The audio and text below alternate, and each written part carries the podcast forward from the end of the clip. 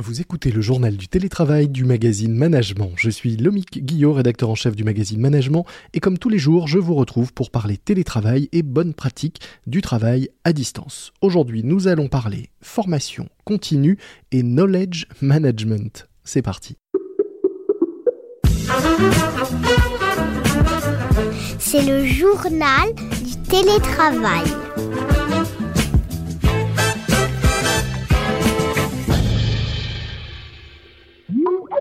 Aujourd'hui, dans le journal du télétravail, le podcast de management, j'accueille Jean-François Faure, fondateur d'Ocoffre.com, une plateforme française d'achat et vente d'or et d'argent métal en ligne. Bonjour Jean-François. Bonjour. Alors, je vous reçois pas pour parler euh, lingot aujourd'hui, mais pour parler du fonctionnement de votre entreprise, donc euh, Ocoffre.com, qui a adopté le, télétravail tout en réussissant à conserver une grande agilité. Euh, première question, donc, bah, tout simplement, comment avez-vous fait concrètement pour conserver l'esprit d'équipe malgré les confinements successifs que nous venons de connaître de traverser Nous, de base, on, pensait qu'on était câblé pour être opérationnel sur le télétravail de manière immédiate. Mhm. Moi, à titre personnel, j'en ai fait pendant huit ans dans une activité euh, antérieure.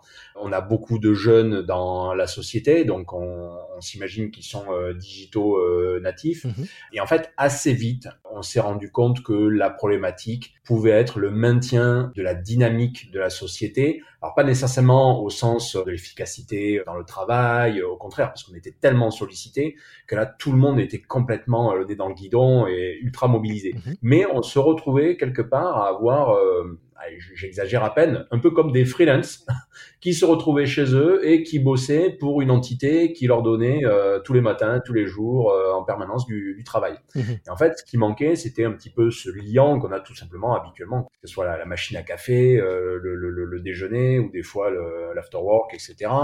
Et puis ces, ces, réunions plus ou moins improvisées, que ce soit assis, debout, enfin bon, voilà, tout, des fois tous ces moments qui sont un petit peu informels et qui finalement structurent la vie d'une société. Mhm. Et là, on en était un petit peu, euh, enfin, je voyais qu'il y avait des choses qui dérivaient sur peut-être la qualité euh, des fois de, certains euh, savoirs, c'est-à-dire que des choses qui devaient être sues l'étaient un petit peu moins. La transversalité des informations, avant il y a des choses qui passaient sans même nécessairement faire de réunion, et là ça ne passait plus. Et puis tout simplement l'isolement de certaines personnes, et là des fois peut-être plutôt les jeunes, qui finalement, pour moi, avaient peut-être un peu plus de mal à gérer, notamment le premier confinement qui a été très dur. Mhm. Donc voilà, partie de ce constat, il fallait très vite nous mettre en œuvre pour ben, réussir à franchir ce cap parce qu'en parallèle, on avait une activité qui était x10. Donc, c'était pas le moment de faiblir, c'était pas le moment qu'il y ait des euh, collègues qui soient en burn-out, euh, des gens qui se posent des questions, ou enfin voilà, des, choses bizarres qui puissent se passer qui ne seraient peut-être pas passées en d'autres temps. C'est vrai que l'or, euh, valeur refuge, ne connaît pas la crise et n'a pas connu la crise, donc on imagine que votre activité a été soutenue pendant cette cette période. vous dites que la transmission du savoir, cette circulation de l'information est, essentielle et peut poser problème quand on est tous bah, comme des freelances, vous le disiez chez nous. Et pour favoriser tout cela, vous, vous, avez eu recours au, knowledge management. Est-ce que vous pouvez nous expliquer bah, comment c'est arrivé et puis surtout ce que c'est pour ceux qui ne, qui ne connaissent pas le knowledge management? Sur Ocoffre, on a un blog, on a pas mal d'activités liées à du contenu. Mmh et en début d'année, on s'est dit, voilà, il faut que l'on passe à du contenu vidéo parce que ça nous a permis de transmettre beaucoup plus facilement à nos clients, etc., certaines informations. Mais on s'est rendu compte aussi que c'était très efficace, justement, en période de confinement, pour transmettre de l'information aux collègues. Et en fait, ces vidéos euh, qui étaient à la base plutôt dédiées euh, aux clients, mmh avec quelques ajustements, rajoutant un petit peu des informations peut-être un peu plus internes, etc., on arrivait à en faire quelque chose d'assez abouti euh, pour nos propres collègues. Après, c'est ces modules, euh, derrière, il faut qu'il y ait de la pédagogie, enfin, c'est un vrai métier. Mhm. Et là, je me suis dit, mais pourquoi on ne tenterait pas d'embaucher quelqu'un qui soit vraiment dédié en interne à aider euh, à progresser, à suivre des parcours de formation. Euh, mhm. Ça nécessite en fait un poste dédié parce que les managers, les responsables, les référents de, nos différentes sociétés, en fait, n'ont pas le temps. On a plein d'autres choses à faire et euh, il est évident que former des collègues déjà en poste ou même des nouveaux, on sait que c'est toujours compliqué. des fois, suivant les moments, ça peut être vite fait et trop vite fait. Et là, il faut passer du temps, il faut créer du contenu. La pédagogie, c'est un métier, ça s'apprend. C'est pas quelque chose qui s'improvise. On n'est pas tous de bons euh, pédagogue. De bons profs. Exactement. On l'a vu pendant le premier confinement aussi d'ailleurs, avec les enfants à la maison. Mais oui, évidemment, on, l'a tous vu, on n'est pas tous très patients. Le knowledge management chez nous, en fait, c'est une colonne vertébrale du savoir autour duquel tout va s'agréger, alors que jusqu'alors, eh bien, j'en reviens à mon exemple de tout à l'heure, où quand je parlais de la machine à café, j'ai parlé euh, du collègue qui écoute, le collègue qui parle à côté. Ok, il y a de l'info qui passe, mais euh, finalement, comme c'est pas structuré, elle peut passer comme elle peut ne pas passer. Il y a beaucoup de pertes. Et il y a beaucoup de pertes. Et là, l'idée, c'est qu'il n'y ait pas de pertes. Ou s'il y a de la perte, eh bien, on la rattrape. Et c'est la deuxième lame, comme sur la lame de rasoir, vous voyez. On la rattrape euh, et il repasse le module, ou on, on améliore le module parce que peut-être qu'il n'était pas bon, ou peut-être qu'il faut une formation extérieure. Et alors, que fait ce coach euh, virtuel, ce coach numérique au sein de, de l'entreprise aujourd'hui? Quel est son rôle et qu'est-ce que, par exemple, concrètement, il vous a apporté et appris? C'est vraiment une personne, hein, et c'est euh, Cathy, voilà, qui est une, une, vraie mhm. digital learning manager dans le sens où euh, voilà, il y a eu des choses un petit peu agiles très vite faites, euh, des webinaires euh, mis en place, y compris avec des clients. Mhm. On a mis en place des, des, modules pour expliquer le télétravail. Et puis aussi un module un peu orienté justement sur des trombinoscopes, etc., qui nous permettait peut-être de mieux nous connaître entre nous. Et finalement, ce qui est assez drôle, c'est que on était globalement tous en télétravail par ce module de connaissance de l'autre, eh ben, on a appris plein de choses sur certains collègues, mhm. même euh, que l'on pouvait côtoyer depuis euh, plusieurs années, mais qui n'avaient jamais vraiment pensé à dire ou osé dire. C'est ce que vous appelez votre, votre opération Connaissez-vous les uns les autres, c'est ça? Oui, exactement. Ça me semblait vraiment important de le faire, déjà, ne serait-ce que pour elle, parce qu'elle elle a fait ce travail de rencontrer tous les collègues. On est quand même 40, hein. mhm. par exemple, du côté de la logistique, donc les collègues qui font tout ce qui est packaging, euh, etc., comment ça se passe, le process, toute notre chaîne de production, notre chaîne d'achat, le marketing. Nous, on voit les jeunes qui rentrent dans la structure, même quand ils sont euh, Master 2, on se rend compte que on va dire 80% de, de, de, ce qu'ils doivent connaître, c'est nous qui devons leur apprendre. C'est-à-dire que ce sont des années de, de formation euh, derrière, et ça peut pas être que de la formation sur le tas non plus. Donc là, il faut le, le, le modéliser. Et pouvoir l'inscrire dans la durée aussi. Et oui, c'est ça, pouvoir l'inscrire dans la durée. Alors parce que il y a ça aussi qui est quand même euh, important, c'est qu'on est une société où nous, on aime bien quand même que les gens restent chez nous, quoi, pour des raisons euh, assez basiques de, de sécurité, euh, parce qu'on considère que si quelqu'un quitte le navire, ben il part avec des informations, un savoir-faire, mmh du risque, etc. Or nous, le risque, c'est notre métier.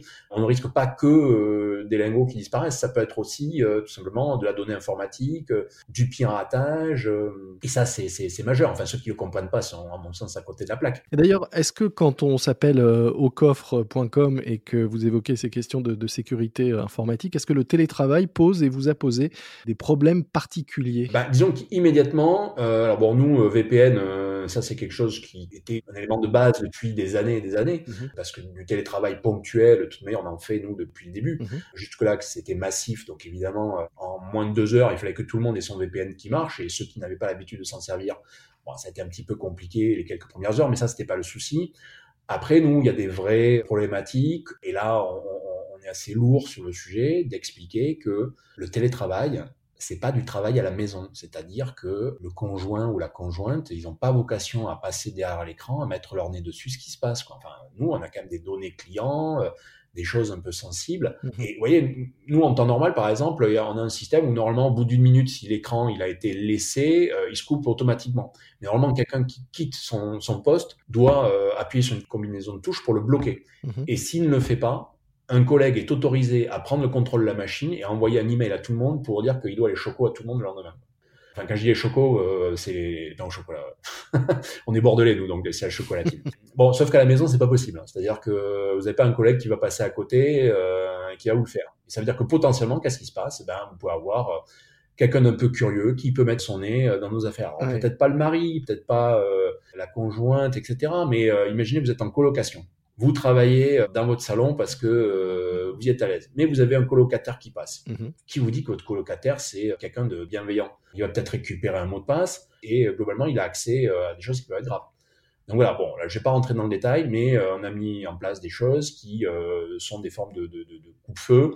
Alors, un peu contraignantes. Vous savez, c'est un peu comme ces systèmes dans les trains où les, les gens, s'ils ne mhm. mettent pas de manière régulière la main sur une manette, on considère que la personne est endormie ou est morte. Et nous, c'est un, un, petit peu ça qu'on est en train de mettre en place pour que euh, on soit un peu plus euh, sécure. Et, mhm. et d'ailleurs, moi, je, je, Je vois nous ce qu'on met en place, mais je suis pas certain que euh, ça soit en place euh, dans euh, beaucoup de banques, beaucoup d'établissements de, de, un petit peu sensibles où les gens sont en télétravail. Et je vois comment ils bossent des, des fois quand ils sont à côté de moi dans le train ou dans l'avion je me dis, c'est catastrophique, quoi. Enfin, ça fait flipper. C'est comme si on rentrait avec une valise de lingots à la maison. Mais non, mais c'est ça, exactement. Et qu'on l'a laissée ouverte. Mais oui, mais, mais c'est tout à fait ça. Vous, dans, vous êtes dans le métro et vous avez votre valise de lingots ouverte, en fait. C'est exactement ça. C'est de ce niveau-là. Mhm. Mais d'où l'importance de ce genre de formation qu'on met en place sur la sécurité. Parce qu'elle, par contre, une fois qu'elle va être validée, il faut partir du principe que six mois après ou un an après, on va toutes les invalider pour tout le monde et tout le monde devra la repasser. D'où l'importance effectivement d'avoir une base documentaire de toutes les bonnes pratiques et d'avoir des formations qu'on peut faire et refaire et pas simplement des messages passés comme ça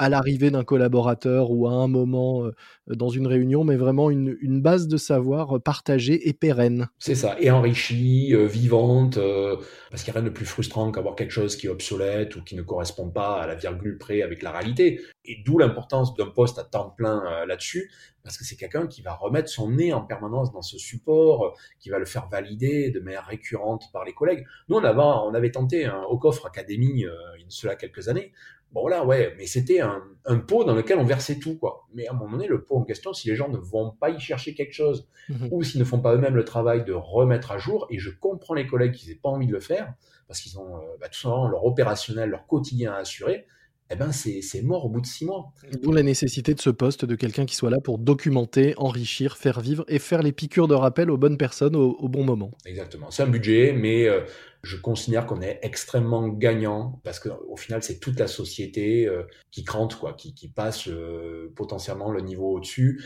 Et puis des, des, collègues qui se sentent à l'aise, parce que mine de rien, quand on est un peu plus sachant, on se sent à l'aise, on se sent épanoui et bien des gens qui sont épanouis, c'est des gens qui ont envie de, rester, qui ont envie de se donner. Euh, voilà, donc c'est extrêmement euh, positif. On, bâtit du positif. Merci beaucoup, euh, Jean-François Fort. Je rappelle que vous êtes fondateur d'Ocoffre.com, une plateforme française d'achat et vente d'or et d'argent métal en ligne, et que vous nous parliez donc de ce knowledge management et de ce recrutement que vous avez effectué pour avoir au sein de votre équipe quelqu'un qui s'occupe de documenter tout ce savoir, ces connaissances et d'accompagner et de former en continu la quarantaine de collaborateurs qui font euh, aujourd'hui partie de, vos équipes. Merci. C'est la fin de cet épisode du JT, le journal du télétravail de management. N'oubliez pas que vous nous retrouvez sur l'ensemble des applications d'écoute de podcast, des applications sur lesquelles vous pouvez vous abonner pour être sûr d'être prévenu de la parution de chaque nouvel épisode et sur lesquelles vous pouvez également nous noter en nous donnant de préférence 5 étoiles et en écrivant, si vous le souhaitez, un commentaire pour inciter d'autres auditeurs à nous découvrir et à nous suivre. Moi je vous dis à très vite, d'ici là soyez prudents, respectez les consignes et les gestes barrières, portez-vous bien et bon télétravail à tous. C'est le journal du télétravail.